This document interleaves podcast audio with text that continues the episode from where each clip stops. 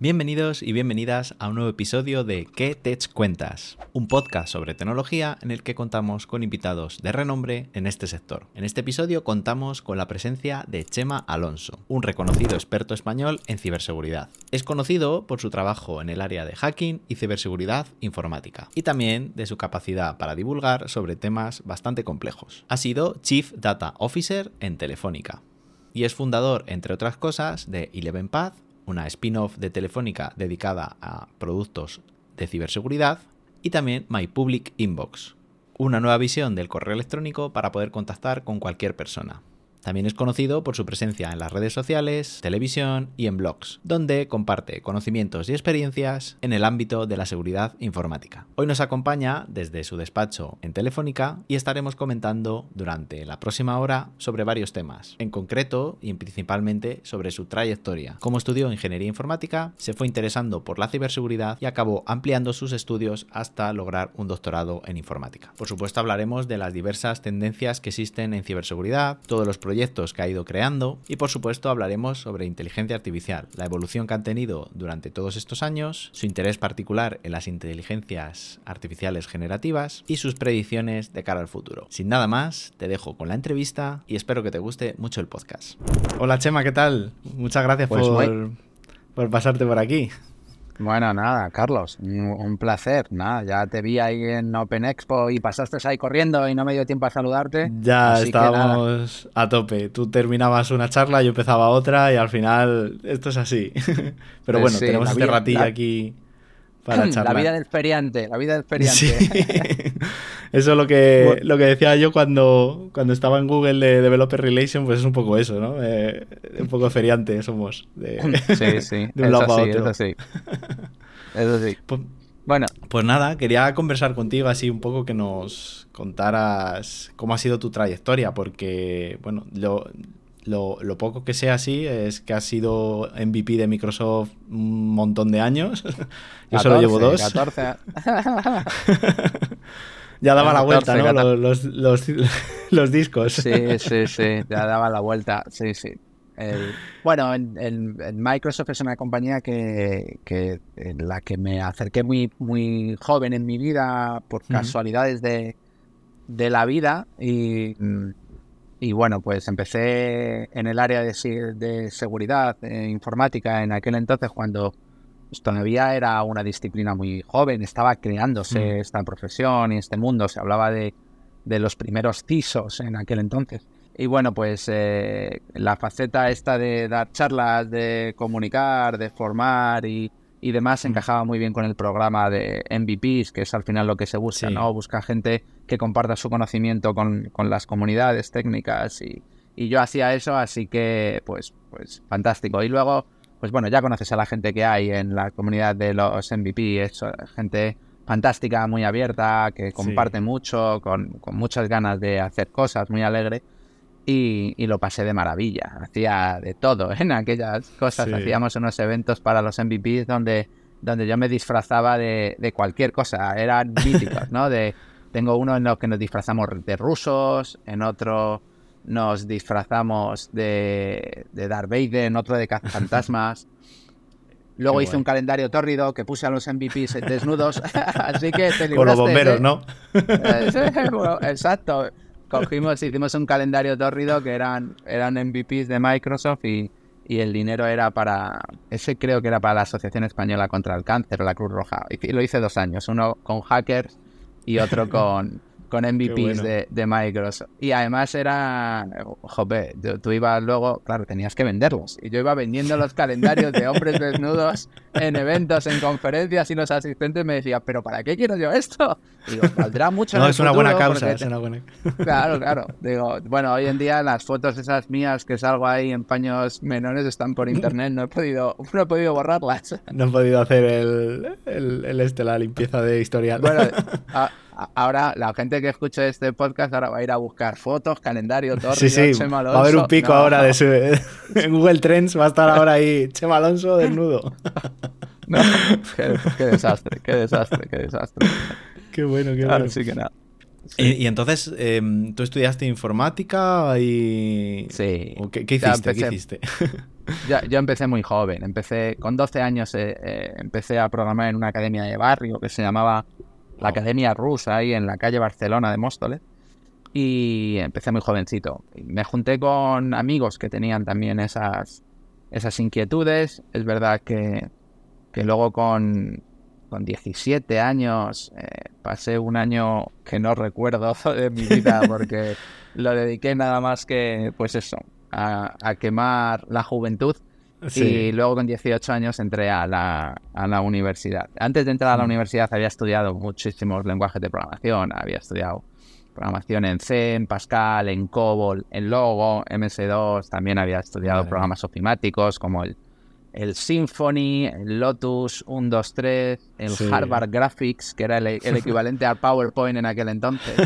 y, me gustaba mucho programar en, en, aquel entonces era lo que me gustaba. Con 18 años entré a la universidad, eh, empecé en la ingeniería, ingeniería técnica e informática de sistemas en la Politécnica, en la escuela mm. de Vallecas, la de Santa Eugenia.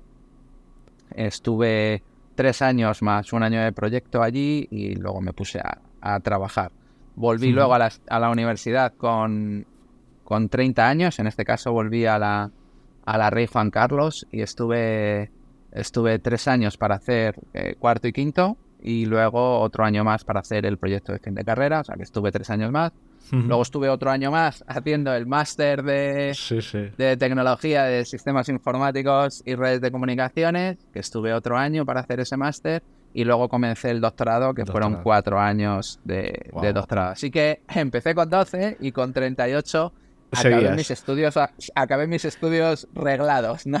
Bueno, no, pero si pues, sacaste la técnica, si sacaste la técnica ya tenías ahí ya algo.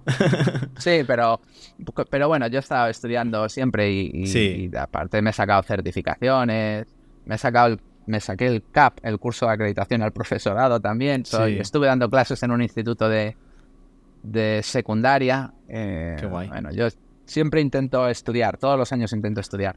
Con 13 años me apunté me apunté para sacarme el título de contabilidad por la Comunidad de Madrid y me examiné en, la, Plaza de la Villa en aquel entonces para ah. sacarme el título. O sea que he estudiado toda la vida, Carlos. sí, no, pero es que esta profesión es lo que tiene, que no te puedes quedar con lo que has aprendido, pues eso, en los 3, 4 años de, de carrera. Eh, de hecho, yo, pues lo que aprendí en la carrera sí es una base, pero al final todo lo que uso a día de hoy lo he ido aprendiendo por el camino, no a lo mejor de forma arreglada, hmm. pero eh, es así, es así. Pero lo que dices tú también, eh, yo creo que ya cuando crecemos, eh, a ti te pasó, ¿no? Tú te terminaste la carrera, te pusiste a trabajar, pero luego dices, mm, voy, a, voy a seguir un poco, ¿no? Porque a mí también me pica un poco hacer algún día algún máster y con opción a hacer algún doctorado, pero bueno, todavía no encuentro el tiempo para, para ponerme. Bueno, hay, hay, que, hay que hacerlo. Yo creo que hay... Tú hablabas de que has estudiado cosas en la universidad que son la base. Yo creo que todo lo que hmm. estudié en la universidad lo he acabado utilizando. En, o sea, yo estudié algorítmica, yo, yo entiendo hmm. cómo funcionan las estructuras de datos, por qué es mejor tirar contra una base de datos y por qué es más eficiente a tirar contra una base de datos que tirar contra, contra un fichero directamente, a pesar de que pones una capa intermedia, ¿no? Que la gente le, hmm. puede, le puede extrañar.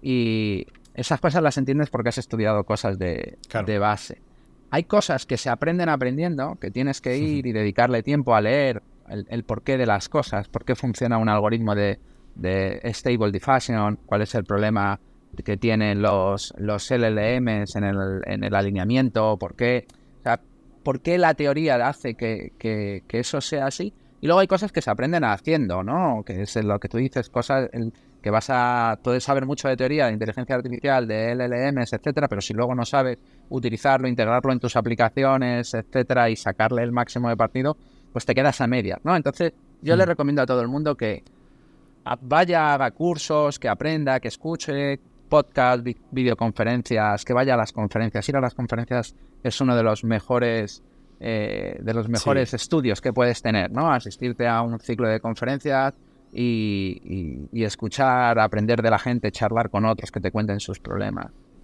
Hmm. Y luego hacer muchas cosas, ¿no? Que es la otra parte que, tú dices, de lo que haces todos los días, pues es cosas que están muy cercanas, son de hoy, soy de ayer, ahora acabo, antes de esta reunión, que estoy en mi, estoy en mi despacho, estoy en mi sitio aquí, ahí con mis dibujos y mis ordenadores y mis cosas, pues acabo de tener mi, una reunión rápida con mi equipo de, ideas locas de, los proyectos que estamos haciendo, hacia dónde, hacia dónde estamos llevando la investigación. Y son cosas, como tú dices, de ayer, o sea, que no son de, de, de cuando estudiaba en la universidad.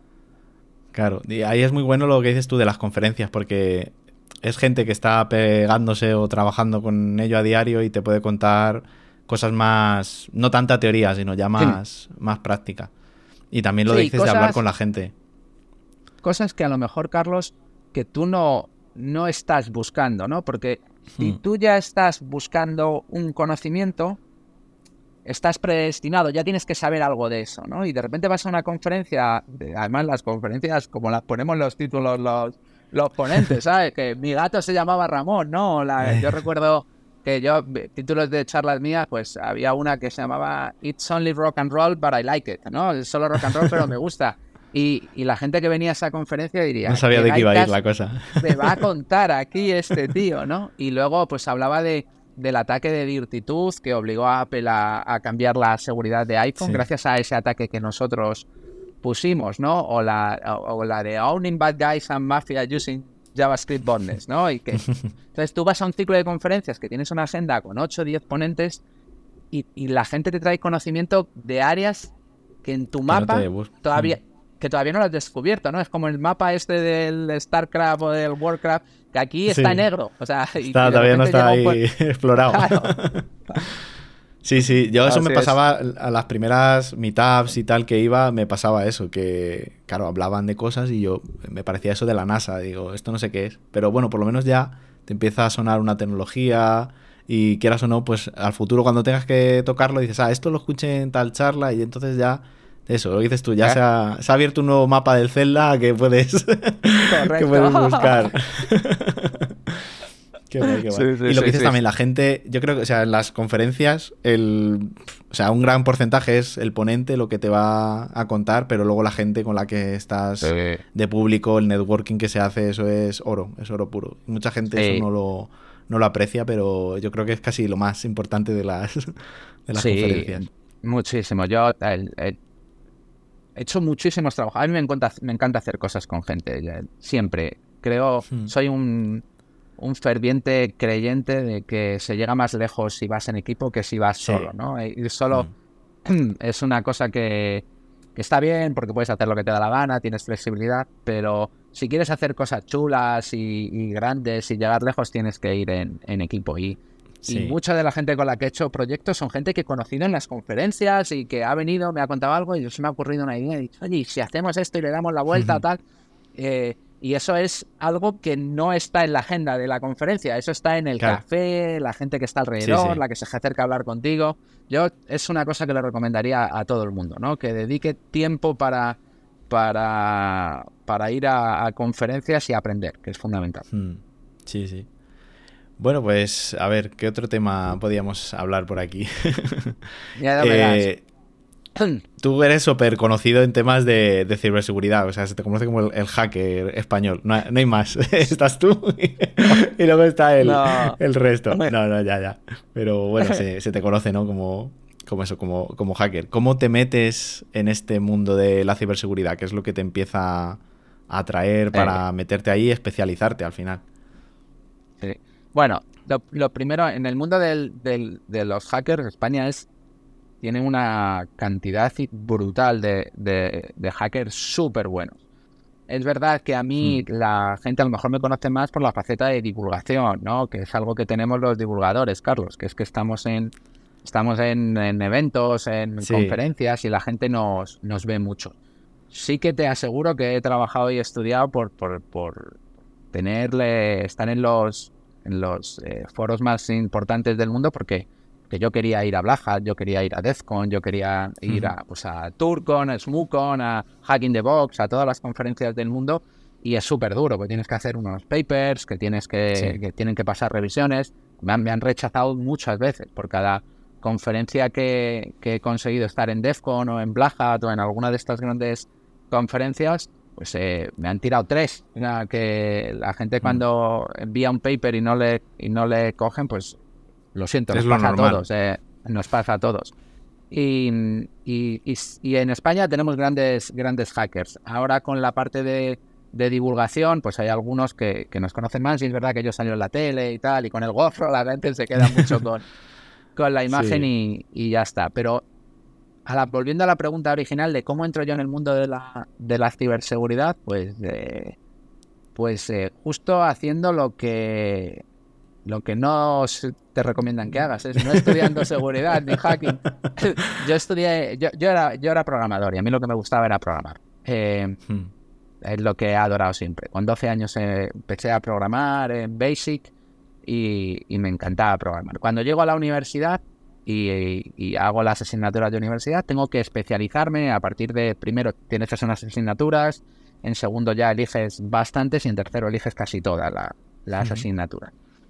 Y yo elijo todas las asignaturas que son de programación, algorítmica y bases de datos, que es lo que me gustaba, ¿no? o sea, hago algorítmica avanzada, programación concurrente, programación lógica, eh, estructura de datos, estructura de datos avanzados, donde damos AVLs, AVL silvanados, árboles B estrella, pues todo ese tipo de, de cosas. Luego algorítmica, algorítmica avanzada, con algoritmo de recta de barrido, de divide y vencerás, de backtracking, de todas las tecnologías de, hacer al, algorítmica. Y luego, por supuesto, programación orientada a componentes, porque entonces estaban haciendo los componentes, la programación orientada a objetos, estaban haciendo Java, o sea, estaban naciendo Java. Ahora están todos lados, pero ah, Era, era, hype en aquel entonces. Era hype, era hype. Bueno, Internet, cuando estaban haciendo Internet, ten en cuenta que yo entré a la universidad en el año 92, 93, o sea, antes de Windows 95. Y, hago todas las asignaturas y por supuesto SQL, PLSQL, estructuras físicas de base de datos, estructuras lógicas de base de datos y, y demás. Entonces, lo único que no estudio es ciberseguridad. Era seguridad informática, entonces se daba allí y estudiaban pues algoritmos de cifrado, hmm. eh, series de Fourier, o sea, era bastante teórico y se utilizaban pues certificados digitales, PGP, estaban haciendo todo eso, ¿no? Toda la criptografía. Y a mí me parecía aburrido en aquel entonces, la verdad. Así que no estudié eso. y donde le puse mucho foco fue a la parte de bases de datos. Y salí, los primeros trabajos que tuve tuvieron que ver con, con bases de datos y con programación. Mi, mi proyecto de fin de carrera era un algoritmo de recta de barridos para encontrar dentro de una nube de puntos cuáles son los dos que están más cercanos. Es decir, en un vector eh, teníamos cada punto con un, identificado por dos dimensiones, coordenadas x e y, y era una nube de puntos. Y entonces hacíamos un barrido para que en tiempo n log n encontrara aquellos dos que estaban más cerquita. Que hoy en día sería el equivalente a asignar un puesto de trabajo con un candidato pero en n dimensiones, en vez de en dos, en n dimensiones. Y esto si lo haces más, pues la complejidad es enorme, mal, la complejidad es enorme. Entonces, había que hacer árboles AVL hilvanados para recorrer listas y recorrer eh, logarítmicamente un árbol para, para descubrir cuáles eran los, los que estaban más juntitos, ¿no? Eso es lo que yo hice. Y cuando puse a trabajar, me puse a trabajar de becario en una startup programando en Visual C, en aquel entonces para una aplicación que hacía GIS, eh, en, aquel entonces, vamos, yo era GIS y yo enamorado, ¿sabes? Era, era lo que más me gustaba. De hecho, mi proyecto de fin de carrera era geometría computacional avanzada. Todo lo que tenía que ver con esto. Y los sistemas de información geográfica, los GIS, eran, eran una cosa en donde yo pensaba que iba a acabar trabajando pero tenían mucho de bases de datos, yo sabía mucho de bases de datos y acabé haciendo proyectos y consultoría de Oracle, de tuning de bases de datos, PLSQL, eh, en aquel entonces con Sybase, Informix, 4GL, todo tipo de lenguajes de bases de datos.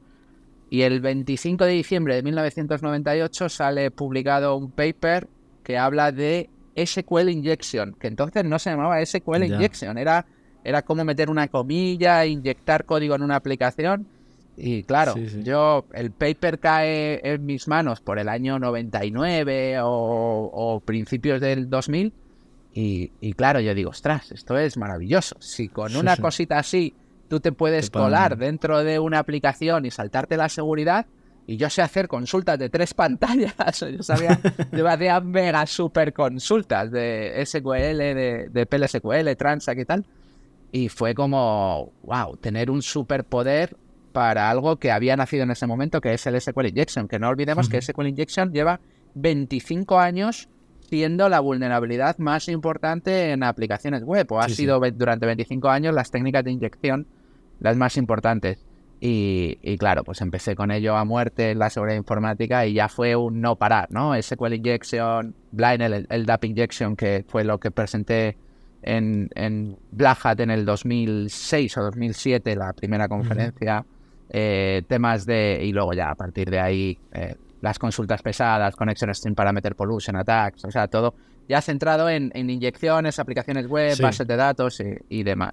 Y ya fue uno para ya me, me, mordió. hicieron el, SQL Injection a ti y ya te hackearon me el mordió El veneno, me mordió el veneno la ciberseguridad y ya fue a aprender todo lo demás. Pero fíjate que yo he entrado por las bases de datos en el mundo de la mm. ciberseguridad, que no he entrado por el mundo del malware, que es mucha gente entra por el mundo del malware, abajo, los exploits.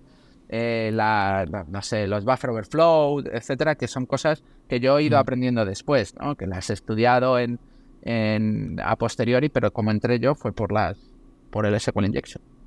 Y eso fue ya después de estos dos años más que hiciste de, para la superior y el máster, ¿no? Ah, fue no, no, no, fue antes. Fue entre medias, sí. Eso fue ah. cuando yo tenía 25 años, 26 años y, a la universidad volví con 30, ¿eh? O sea, que a la universidad volví con 30. Y luego sí, que es verdad, cuando volví a la universidad ya estaba focalizado en ciberseguridad, en seguridad informática, en hacking y tal. Más ahí.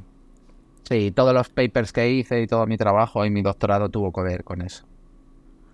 Y ahora que estás, eh, o sea, tu puesto, bueno, estás en mil cosas, como dices tú, pero tu puesto así más importante es el de el de Chief Data Officer, ¿no? En Telefónica. Chief Digital Officer. Chief Digital ah, Officer. Fui el, sí, el, en el año 2016 fui el responsable de datos, el Chief Data Officer en Telefónica. Eh, mi responsabilidad era hacer la estrategia data-centric de Telefónica para convertirnos en una compañía data-driven, que es eh, una, un reto importante para todas las compañías, sobre todo cuando son tan grandes como, como, una, como Telefónica y además cuando tienen tantos datos como tenemos nosotros. Y en el 2019 mm, me ampliaron el rol a Chief Digital Officer. La parte de datos sigue siendo responsabilidad, responsabilidad de mi unidad, pero la lleva otra persona de mi equipo, que es el, responsable de datos. Y yo soy el, responsable de tecnología. O sea, yo hago software aquí, llevo la parte de innovación, llevamos las, todo desarrollo, nada de seguridad, ¿no? La gente piensa que que yo soy el responsable de seguridad de Telefónica, nunca lo, nunca lo he sido, nunca entré para eso en Telefónica, entré para otras cosas. La seguridad es de hobby, es otra cosa aparte. Sí, bueno, en el año en el año 2000, yo entro en Telefónica en el 2012 y en el 2013 montamos Eleven Path, que es la que es una empresa de ciberseguridad para clientes, ¿no? Y hacíamos productos, innovación, etcétera. Y del 2013 al 2019 soy el responsable del negocio de ciberseguridad en, Telefónica, pero el negocio, haciendo productos, servicios, etcétera, no la seguridad interna. Y de 2019 no, porque el negocio de ciberseguridad en Telefónica creció muchísimo, eh, alcanzó, superó los 500 millones de euros de facturación en el 2019. Y, y, entonces construimos una compañía mucho más grande que se llama Telefónica Tech, donde unimos la empresa de ciberseguridad, la empresa de de Big Data e inteligencia artificial, la empresa de IoT y la empresa de Cloud, todas en una empresa enorme. Y bueno, se llamó Telefónica Tech. Yo pasé al consejo de Telefónica Tech, soy consejero en Telefónica Tech, pero el responsable ejecutivo, los CEOs ejecutivos de, Telefónica Tech es otro compañero del comité ejecutivo y, luego tiene dos CEOs que son Gonzalo Martín Villa y, y Chus Almazor, que, son los que están llevando el, el negocio. Y solo para que te hagas una idea, el año pasado, en 2022, cerró con 1.650 millones de euros de facturación esa empresa, ¿no? Sí, sí, sí, ya es muy grande, muy grande. Telefónica tiene esas cosas, es una empresa claro. escala, de a escala. Tiene, tiene motor y, tiene fondos para poder, para poder tiene fuerza. Pues fíjate, de lo de IoT, no sé cómo se llamaba, había una empresa, ¿no? Eh, como has dicho, igual que lo de Eleven Path, había una empresa que se dedicaba a eso, porque a mí me suena haber estado en un hackathon hace mucho y que venían de, eso, de IoT de Telefónica, pero no me acuerdo ahora el nombre. No bueno, en, Telefónica, en Telefónica y más D había un, departamento de, de Internet de las cosas, que creó una de las plataformas que para nosotros es, es muy importante, que se llama Kite. Kite es la plataforma que utilizamos y había una, una empresa que hacía muchas cosas de, de IoT, Ay, me acordaré del nombre, ahora luego me vendrá, que sí que estaba Sí. aquí, que supongo que será... Será que esa. esta. Ahora no nos Sí, viene, sí. pero claro, se habrá metido en ese en eso que Claro, de está Telefónica metida, eh, está metida aquí, pero ¿cómo se llamaba? Luego Ah, me luego lo acordaré. busco. Yo sí Me me acuerdo acordaré. porque estaba en un. Todavía existe la, la organización que se llama Hackathon Lovers, que como su nombre indica, era amantes de los hackatones. Y Sí. yo estaba ahí metido en la, en la organización al principio y sí, tuvimos un, un hackathon de eso y nos trajeron los Sí. cacharritos ahí para, para juguetear, una de pero no me ellas- acuerdo el nombre. Una de ellas era TIS, que era Tecnología, Ingeniería y Seguridad, que todavía sigue existiendo, que hace cosas de drones y de tal. Y la otra, me acordaré, ah, lo tengo en la Sí. punta de la lengua, luego me saldrá. Sí, sí, luego... Pero está incluido Ah, todo, está incluido todo. Está todo incluido dentro de Telefónica Tech. Y luego aparte también eh, estás en Guaira, que es de Telefónica para eh, todo lo que Sí. es startups. Y luego todos tus proyectos que, que tienes por ahí, como My Public Inbox y alguno que seguro que no conozco. si nos Sí, quieres sí. contar un poco cómo surge, sobre todo lo de My Public Inbox, porque Pues ya surge- es bastante conocidillo. Sí, bueno, de, de- de- a mí siempre me gusta hacer cosas, siempre, y me paso el día pensando en hacer cosas. Cuando vengo aquí les digo, he tenido una idea. Se Y salen corriendo ya. Se ponen nerviosos porque, o sea, lo, lo bueno no es tener ideas, todo el mundo tiene ideas. Lo bueno es Es hacerlas. y ejecutarlas, eso- claro. Claro.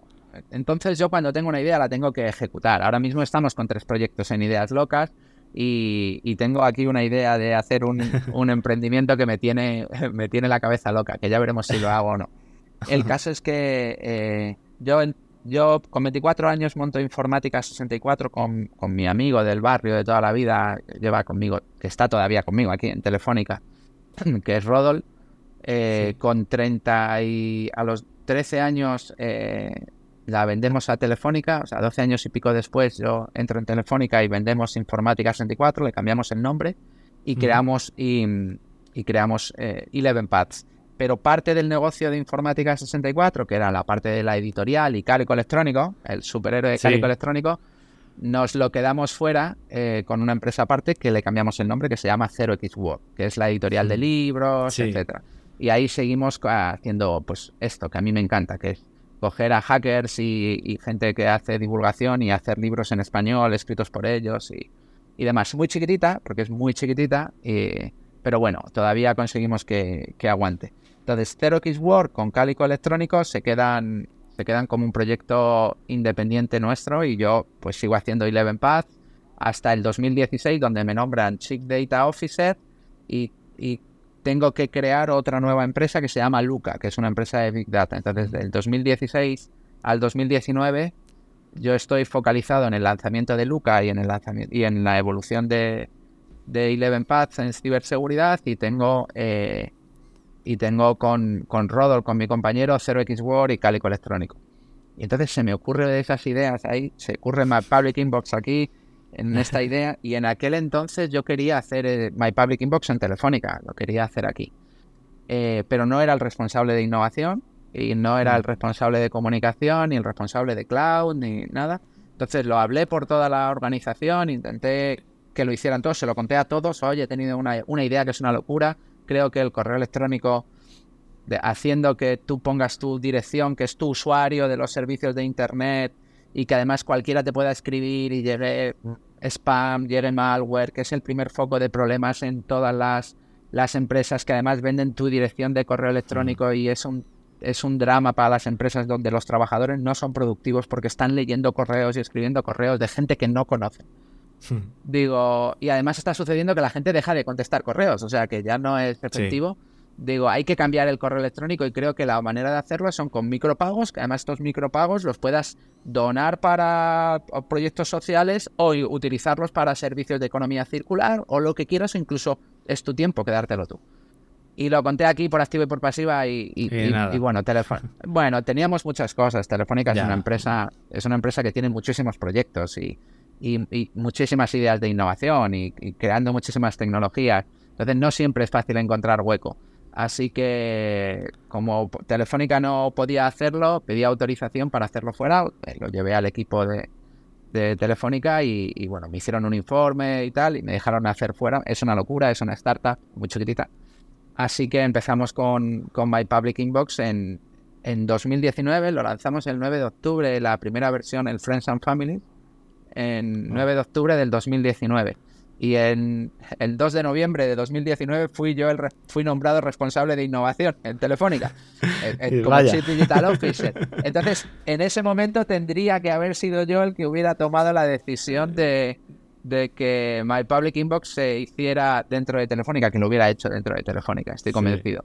Eh, pero, pero como la ya habíamos lanzado el proyecto en junio internamente, habíamos contratado a los desarrolladores, llevaba unos meses, y no está bien que yo soy el responsable de innovación y ahora digo, venga, vaya, venid para acá. Ya. Entonces, eh, nació, nació Eleven Path. Y en el 2019, una de las eh, empresas, yo llevaba muchas empresas, llevaba Twenty, Telefónica I+D, Telefónica Digital, eh, Guaira, Telefónica Ventures, eh, todas estas eh, empresas de Asismed, Media Networks, Terra, o sea, todas esas empresas Todo en el área de tecnología digital estaban debajo de mí, Telefónica Educación Digital, todas esas empresas, y comenzamos una estrategia de, integración, de poner todas las empresas juntas y todos los ingenieros juntos y, y toda la innovación junta, ¿no? Y una de la innovación se quedó en Guaira, de de la que yo soy el presidente del, del consejo. Eh, la, responsable es Irene Gómez, que, está en My Public Inbox además, que es la, CEO de, de Guaira. Y, desde ahí, pues lo que hacemos es invertir en startups y seguir buscando innovación, eh, etcétera. Para que te hagas una idea, invertimos en, en, hemos invertido como en unas 800 startups, de las cuales 450 son todavía, estamos invertidos porque de algunas salimos, otras se mueren las startups, otras reinvertimos en otras, pero activas tenemos 450 startups para, y, esas startups han hecho negocio con Telefónica o a través de Telefónica el equivalente de 600 millones de euros. ¿no? Es un proyecto que lleva, que lleva 11 eh, años, eh, no, no lo creé yo, es un proyecto que, que lo creó, pues, eh, entre otros, nuestro actual presidente de Telefónica, y, es un proyecto con mucha solera, con mucha atracción en el mercado y, precioso, que a mí eso me encanta. Esto de invertir en startups y buscar startups es, es, maravilloso. Y porque la gente que, se pone a emprender tiene ese gen de locura, que no sabe lo difícil que es y por eso lo hacen. O que sabiendo lo difícil que es, como es el, es mi caso, porque yo sé que es muy difícil emprender, yo sé que es muy complicado pues aún así eh, lo hacemos, ¿no? Nos volvemos locos. Entonces, aparte de, llevar estas, todas, este, Guaira y las empresas que las hemos fusionado en una, en una nueva compañía que se llama, eh, se llama TID, Telefónica Innovación Digital, que son 20, Telefónica Digital, Telefónica I+D, todas juntas en una, se llama TID ahora, pues dentro de My Public Inbox se me ocurrió otra idea de crear con una startup que se llama Singularity Expert una matriz que analiza, utiliza unos algoritmos de inteligencia artificial de, del MIT de Stanford para definir la personalidad de cada profesional. Entonces te hace un perfil de cómo eres tú como profesional en pensamiento computacional, en resolución de problemas, en gestión de la frustración, en capacidad de comunicación, capacidad de liderazgo. Es un es un test de, pues te tiras seis horas haciendo los tests y al final cuando te sale todo eso, te machea con los roles profesionales en seguridad informática, que hay como 60 roles, desde estar en el CSIR, en el CER, en el SOC, ser QA, en tester, ser, eh, estar en el Blue Team, en el Red Team, en el Purple Team, todos esos roles y te dice que por tus características personales, no por tus conocimientos, ¿eh? eso es aparte, por tus características personales, el tipo de trabajo que más te encaja en ciberseguridad, pues son este, este o este. ¿no? Ahí metiste tu proyecto fin de carrera, ¿no? De lo de los puntos, ¿no? Ahí metiste el algoritmo. ahí metimos otro. Bueno, sí, ese, el de fin de carrera de la ingeniería técnica, sí, sí, lo metimos ahí. Eh, y esto es el, lo hicimos a medias entre Singularity Expert eh, y My Public Inbox y se llama Singularity Hackers. Y, es otro, otro proyecto que también estoy, estoy haciendo, pero bueno. y luego muchas ideas locas. Sí, sí. Y ahora lo que más último que te he visto es eh, hablar de inteligencia artificial, que bueno, es el tema de moda. Que me maravilla. Pero se te ve ahí que estás a tope. ¿Qué, qué te parece? ¿Qué, qué estás probando? ¿Qué, ¿Qué, ideas locas se te están ocurriendo? Bueno, en, bueno en, en, la inteligencia artificial me maravilla desde hace, desde hace muchos años. Eh, yo, por supuesto, estudié en la, en la ingeniería técnica de sistemas en la Politécnica una asignatura que se llamaba en aquel entonces Ingeniería del, del Conocimiento y lo que estudiábamos eran redes neuronales. Eh, en sí, yo también tuve algo de eso. Sí, primero sistemas expertos, que era que tenías que estudiar los, los sistemas expertos, cómo funcionaba el volcado de conocimiento de los expertos para hacer algoritmos de, pues tipo, yo siempre lo explico, el, el Akinator, ¿no? El Akinator, no sé si sí, habéis jugado, el, es, un sí, sistema experto perfecto. Yo creo que estoy, ¿eh? O sea, si piensas en mí, creo que, creo que estoy en Akinator. Eh, el caso es que eh, eso es un sistema experto al uso, ¿no? Te va haciendo preguntas de sí o no y en función de eso, mm. pues un árbol de decisión y te va sacando los resultados. Y luego estudiamos, el último ejercicio era una red neuronal, ¿no? Tenías que hacer un paso de una red neuronal en el algoritmo y tal. Y, y, bueno, yo recuerdo que aprobé con un SUFI un 5 y pico. ¿sabes? Sí, yo también, esa fue la asignatura hueso, que se queda ahí sí, hasta sí. el final. sí, sí, es dura, es dura. Y luego teníamos lógica, por supuesto, en, en aquel entonces y, y, programación lógica con... Yo estudiaba con Lisp, con el lenguaje insípido de los estúpidos paréntesis, ¿no? Que ya decíamos, el Lisp. Y, y en el 2016, bueno, eso se quedó ahí en, en mis estudios pero no fue hasta el 2016 con, cuando soy el Chief Data Officer que me tengo que meter masivamente con Machine Learning. ¿no? Es ya, wow, han llegado los algoritmos de ML y entonces hay que hacer selectores, clasificadores, analítica descriptiva, analítica eh, predictiva, analítica prescriptiva, entonces todo... Sí, sí, y, sí. y, y, y, fue súper chulo, ¿no? Python, R, to, todos los algoritmos y empezar a, a, meterlos en todos los rincones de los productos de, de Telefónica.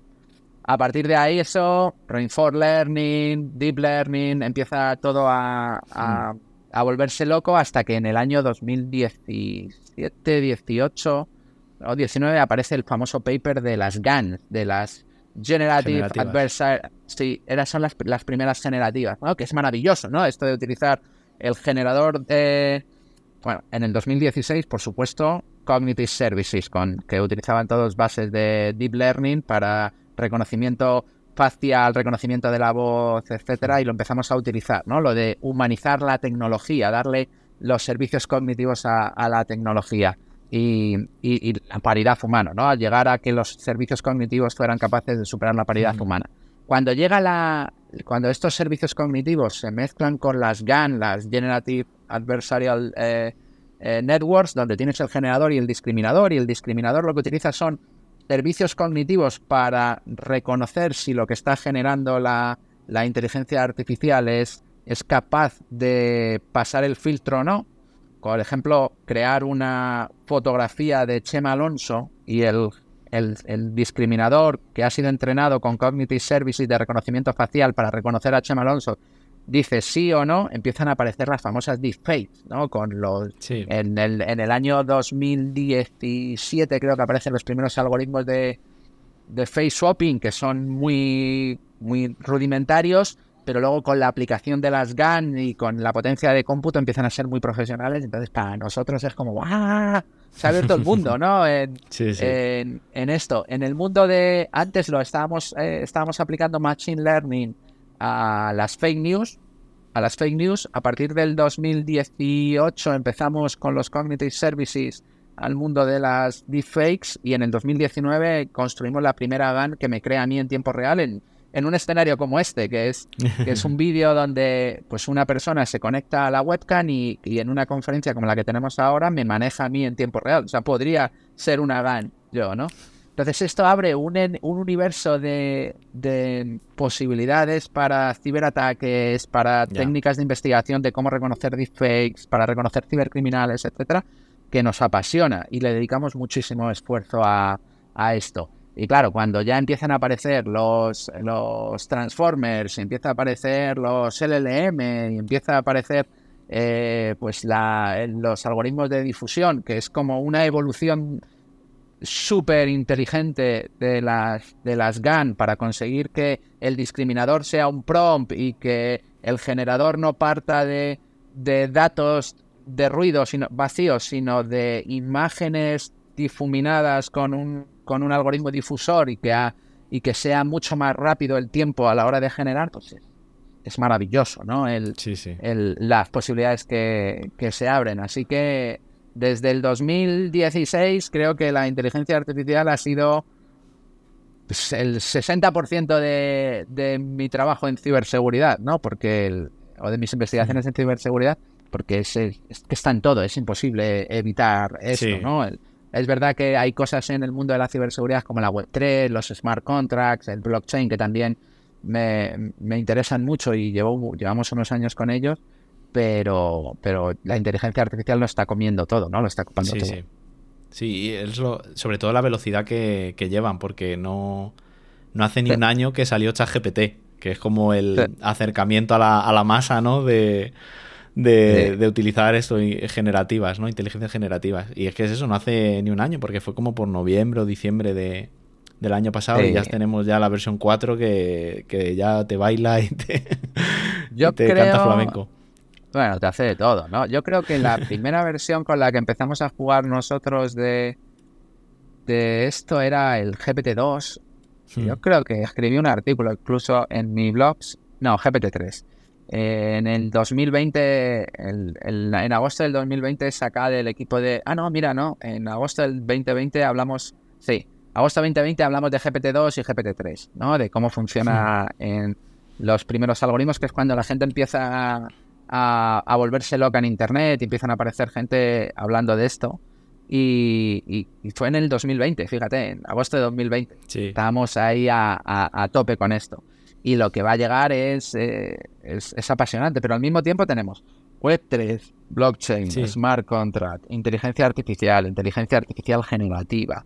Luego tenemos ya el quantum que el año pasado empezó la estrategia post-quantum del gobierno de Estados Unidos y está todo el mundo empezando a, preocuparse. Entonces es, apasionante en el, momento mm. de la historia de la tecnología que vivimos, ¿no? Y, eh, estar aquí metido en, todo el ojo de la tormenta y, en una empresa como Telefónica y, con, pudiendo investigar, es como, wow, ¿qué he hecho yo para merecer este, este, premio tan bueno, no? Ser hacker. Ser hacker, eso, eso, eso. Sí, eh, lo que dices tú del Quantum, en cuanto ya se junte pues todo el Machine Learning y tal con Quantum, que eso lo va a todavía acelerar mucho más, va a ser, va a ser una locura. ¿Cómo ves tú el trabajo dentro de unos años de esta manera? No lo sé, no lo sé. Yo, yo digo que, yo, yo creo que, y es algo que hablamos, creo que lo del subsidio universal va a ser, eh, va a ser algo que, que, que, no se va a poder parar. Ya casi tenemos subsidio universal para, para para la parte más desfavorecida de la, de la sociedad o estamos yendo en esa dirección, mm. ¿no? O por lo menos en, en, Europa, ¿no? En lo que es eh, los países europeos. Eh, pero si tú miras la, el PIB en el mundo, eh, hasta el, siglo XX, a mediados del siglo XX es así, a mediados del siglo XX empieza vertical, ¿no? La riqueza que hay es, en, el mundo es, es muy grande. Y, y, yo creo que esto de... A mí me gusta mucho el libro este de Harari de, de, de Homo Deux, Ah, Sapiens y Homo Deus. Eh, sí, el de Homo Deus me gusta mucho porque reflexiona sobre el futuro del trabajo, el futuro de la humanidad y tal.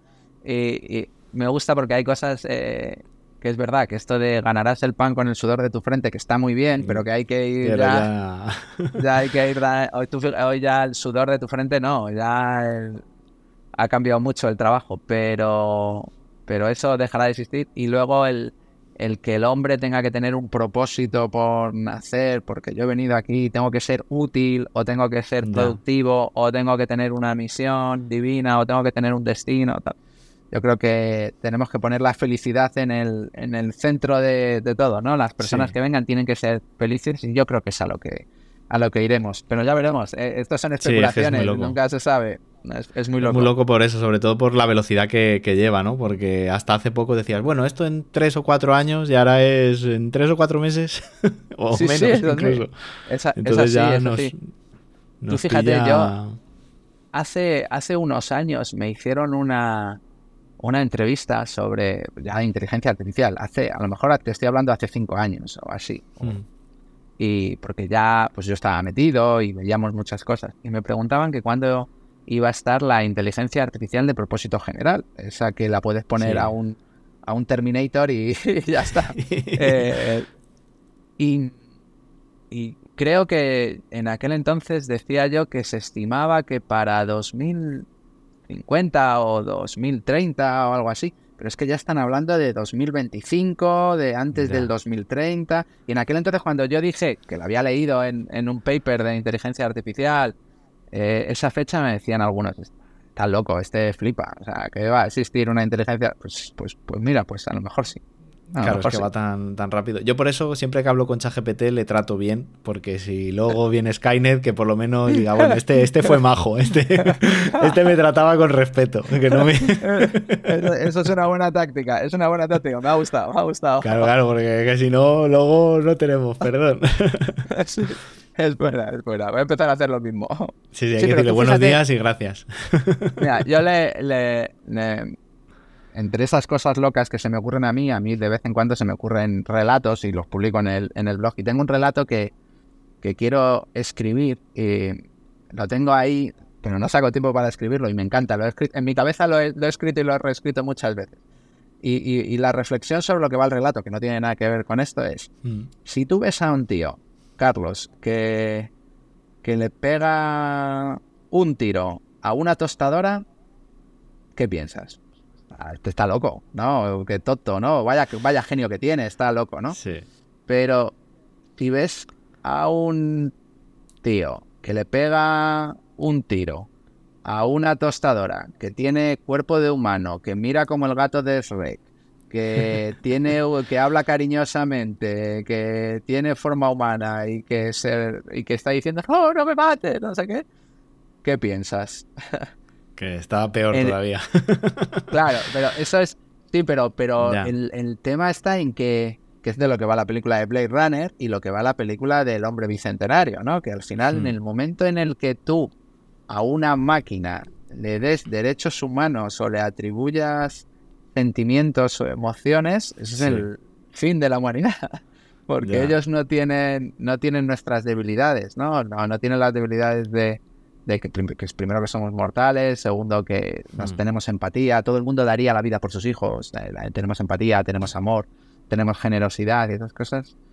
Yo no sé si las hemos programado todavía en la inteligencia artificial. Que decía, yo, lo ponía en un artículo, ¿no? Tenemos que programar el amor y la empatía y la generosidad y la y el sacrificio en, la inteligencia artificial. Entonces, es un mundo muy apasionante el que vamos a enfrentarnos. No sabemos los retos éticos y, sociales a los que nos vamos a enfrentar, a enfrentar pero tenemos que empezar a, a, discutirlos, a, hablar, a pensarlos, ¿no? La, la película esta de Artificial Intelligence de, de Kubrick, ¿no? Que, que, veías el niño, joder, se te rompía el corazón cuando veías el niño que lo habían que lo habían abandonado, ¿no? Simplemente porque, porque él estaba reemplazando a un humano en, una familia, ¿no? no, sé si has visto The Creator, que está, la han estrenado hace poco. No, que también va de, pues también es de inteligencia, es más, es más de acción, no tan filosófica, pero igual, hay, pues eso, hay androides, pero con, con cara humana. Y claro, pues les ves y, los humanos les tienen cariño y tal, ¿no? Entonces, ahora parece una locura, pero quién sabe, ¿no? esto como va tan rápido. Sí, Los, en, Agentes de S.H.I.E.L.D., que a mí me gustan los superhéroes, eh, salen los LLM, los Live... ¿Cómo se llama? No, LMD, Life Model Decoy, ¿no? Que son eh, LMDs, los Life Model Decoy, que son, son androides que representan humanos. Y al final eso es todo el debate, ¿no? De, de, la película de Blade Runner, que por eso la hace tan chula, que tiene la parte de acción, la parte estética y luego la parte de, reflexión sobre, oye, estos humanos sintéticos que hemos creado aquí, ¿qué hacemos con ellos? Sí, sí, pues en el Creator pasa un poco eso, ¿no? Hay uno que el protagonista pues es, un poco escéptico, pero claro, luego ya lo que dices tú, si le pone los ojos de del gato de Rek y tal, ya se empieza a dar cuenta de, ostras. Sí, sí, así es, así es, así es. ¿Qué nos deparará esto? Madre mía. acabaremos transfiriendo nuestra mente a, un robot y, que siga estudiando por nosotros como las como la serie de Upload, ¿no? Esta que cuando mueres de tu cuerpo te suben ahí a la nube. Está muy bien. Sí, sí, pues ah, como bueno, no sé si salía en Black Mirror o en otra serie también de ese estilo que, que salía ese, ese tipo de cosas y Sí. puede ser que llegue. No, no, yo creo que no queda mucho. Era lo de transferir tu, tu cuerpo a otra era la no, se llamaba es la otra, eh, me acordaré también de la de la serie, luego te la digo, ¿cuál es? Pues nada, Chema, te, te agradezco muchísimo este tiempo que nos has compartido y imagino que tu agenda pues estará irá saltando de una reunión a otra. Bueno, Así que hoy no- tengo que dar una charla para un equipo de Croacia en Telefónica, así que cuando acabe aquí me voy a cambiar de edificio y me voy a preparar una charla para nuestros compañeros de Croacia. Tenemos una empresa en Telefónica Tech allí que, que se llama Viterna y, y entonces me pidieron que estuviera con ellos en un evento y voy a estar dándoles una charla. Si voy a tener que desempolvar un poquito el inglés ahí otra vez, otro ratito. Nada, eh, dentro de poco ya lo hará la inteligencia artificial. Tú hablas ahí en tu idioma y se traduce inmediato, porque ya está casi Oye, hecho eso. ¿eh? Está casi hecho, pero, pero tú fíjate esto lo que abre las posibilidades. Para mí fue un dolor el dar mi primera conferencia en inglés en, en el 2000, en el 2006 en Sí, sí, yo en. Ámsterdam. Fue, fue un dolor y tuve que prepararla durante tres meses. Y bueno, yo he escrito Mm. un artículo sobre lo que me costó preparar esta conferencia. Hoy en día ya con las videoconferencias tú puedes darla en, en tu en tu lengua y va en tiempo Eso real. sí que va a ser una barrera porque, o sea, yo más o menos me defiendo en inglés, pero claro, no deja de ser, no es tu lengua, Que- entonces la forma de expresarte y, y lo que dices tú, para prepararte una reunión en inglés no es lo mismo que si la puedes hablar en español, incluso este podcast, si tuviera que haberlo hecho en inglés, pues estaría sudando ahora mismo, adelgazaría tres kilos. Pero sí, las preguntas apuntadas. Claro, todo, ¿no? hasta los puntos y comas. Y, y claro, ahora sí, pues que puedas expresarte normal, la otra persona te entienda y él se pueda expresar en su idioma y que tú lo entiendas perfectamente, eso va a ser otro, Ese. otro muro que, que se va a caer ahí. Te va a caer. Sí, sí, muy chulo, muy chulo. Bueno, Carlos, pues nada, pues muchas gracias. Hasta otro día. Nada, Y nos, ve- otra. nos vemos en nos vemos en las conferencias, ¿eh? Que Sí, hay que seguir en alguna que compartiendo espacio. coincidamos. Algún Open Expo o alguna cosa de esas. Esto seguro. Bueno, pues un saludo Chao, muy chao. grande. chao. Chao.